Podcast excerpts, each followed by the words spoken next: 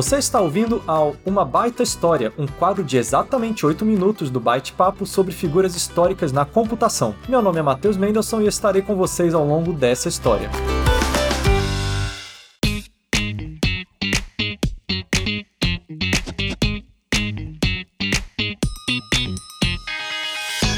Linguagens de programação exibem diversos níveis de abstração. Quanto maior o nível de abstração da linguagem, mais ela se afasta de detalhes relacionados à arquitetura do computador e mais oferece recursos que permitem facilitar o aprendizado e a programação. Dizemos que quanto maior o nível de abstração da linguagem, maior é o nível dela. Perl foi uma das primeiras linguagens com um nível de abstração maior do que a linguagem C. De acordo com o criador dela, Perl foi desenvolvido como um intermediário entre a linguagem de programação C e as linguagens de script usadas na linha de comando. A criação do Perl aconteceu por volta de 1986, quando Larry Wall estava envolvido em um projeto secreto para a NSA, National Security Agency, a agência de inteligência dos Estados Unidos. Esse projeto requeria a sincronização da troca de informações entre computadores em Santa Mônica, Califórnia e Paoli, em Pensilvânia. Mas a NSA não queria apenas que as informações fossem sincronizadas, também queria relatórios gerados sobre cada troca, e nenhuma das ferramentas existentes parecia se adequar à tarefa. Foi daí que surgiu o Perl,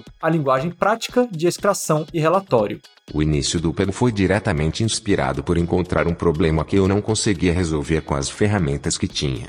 Ou melhor, que eu não conseguia resolver facilmente. Como o apóstolo Paulo disse tão sucintamente, todas as coisas são possíveis, mas nem todas as coisas são convenientes. Eu poderia ter resolvido meu problema com outras linguagens eventualmente, mas possuo um excedente fortuito das três principais virtudes de um programador: preguiça, impaciência e arrogância. Eu tive preguiça de resolver esse problema utilizando a linguagem AWK, porque teria sido difícil a implementação. Eu fui impaciente para esperar que o programa em AWK terminasse de rodar, porque ele era muito lento. E finalmente, tive a arrogância de pensar que poderia fazer melhor. Larry Wall, com seu notório bom humor, explicou a escolha do nome Perl em uma entrevista. Eu queria um nome curto com conotações positivas. Eu nunca chamaria uma linguagem de Scheme ou Python, por exemplo. Na verdade, olhei para cada palavra de três e quatro letras no dicionário e rejeitei todas elas. Brinquei brevemente com a ideia de batizá-lo com o nome de minha esposa, Glória, mas isso prometia ser problemático no fronte doméstico.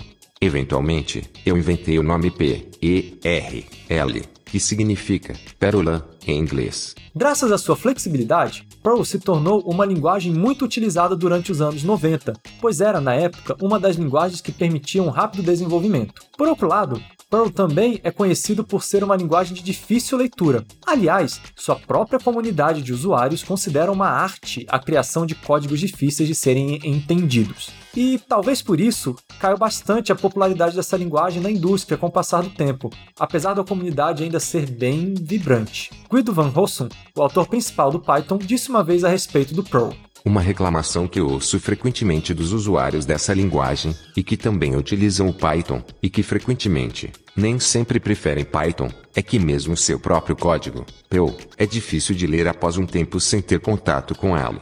Imagine então ler o código de outra pessoa.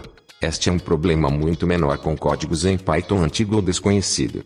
De fato, Keith Bostic, o engenheiro de software e figura-chave na história do BSD, caracterizou o Perl com o seguinte comentário: Perl, a única linguagem que parece a mesma coisa antes e depois da encriptação.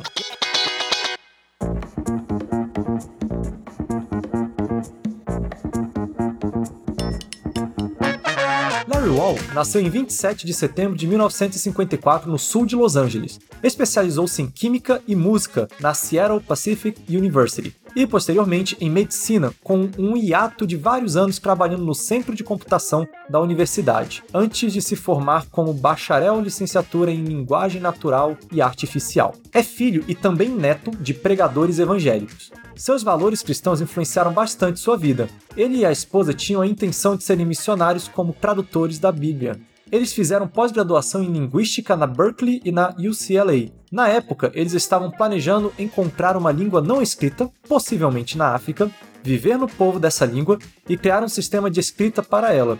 Eles então usariam esse novo sistema de escrita para traduzir a Bíblia. Por motivos de saúde de Larry, esses planos tiveram que ser cancelados, e Larry se juntou ao laboratório de propulsão a jato da NASA após terminar a pós-graduação. Seu background em linguística, no entanto, sempre atiçou sua curiosidade sobre como as linguagens funcionavam, e, naturalmente, em linguagens de programação. Quando confrontado com o problema que culminou na criação do Perl, Larry pegou várias ideias de ferramentas anteriores e fez uma junção de todas elas. De acordo com Larry, a criação da linguagem Perl foi parecida com o desenvolvimento de uma língua natural. Mas o design do Perl tem consistido em reunir as coisas de uma maneira quase aleatória, como em línguas naturais. Você sabe, o inglês puxa coisas do viking, do francês e do anglo-saxão, até um pouco de japonês. Uma bagunça. No livro Programming Perl, Larry usa termos linguísticos para explicar a linguagem. Em vez de usar termos como variável e função, ele os explicava como se fossem substantivo e verbo. O cristianismo influenciou também algumas das terminologias das funções do Perl. Por exemplo, a função nativa bless, abençoar, é usada em geral para associar um objeto a uma classe.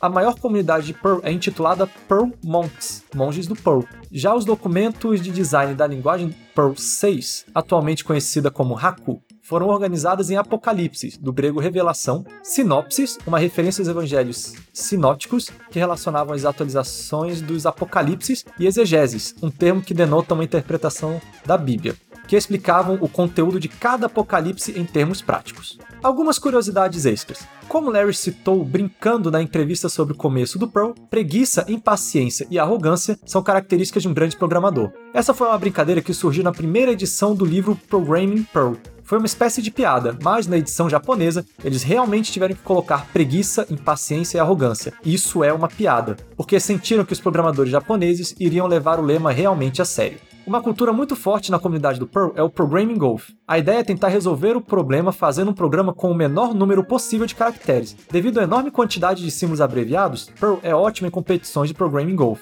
Inclusive, o livro Uma Introdução à Criptografia Matemática fala sobre uma implementação de três linhas do algoritmo RSA em Perl, que as pessoas usaram para protestar contra a censura do governo dos Estados Unidos à criptografia. Para protestar contra a política do governo, o programa foi impresso em camisetas e latas de refrigerante, transformando esses produtos em contravenções contravenções. A princípio, usar uma camiseta com o termo habilitada para RSA em um voo de Nova York para a Europa sujeitava o usuário a uma grande multa e a 10 anos de prisão.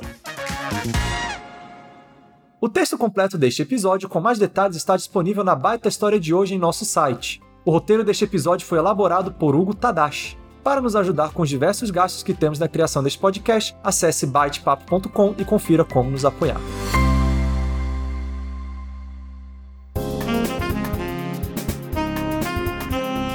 Este podcast foi editado por Randy Maldonado.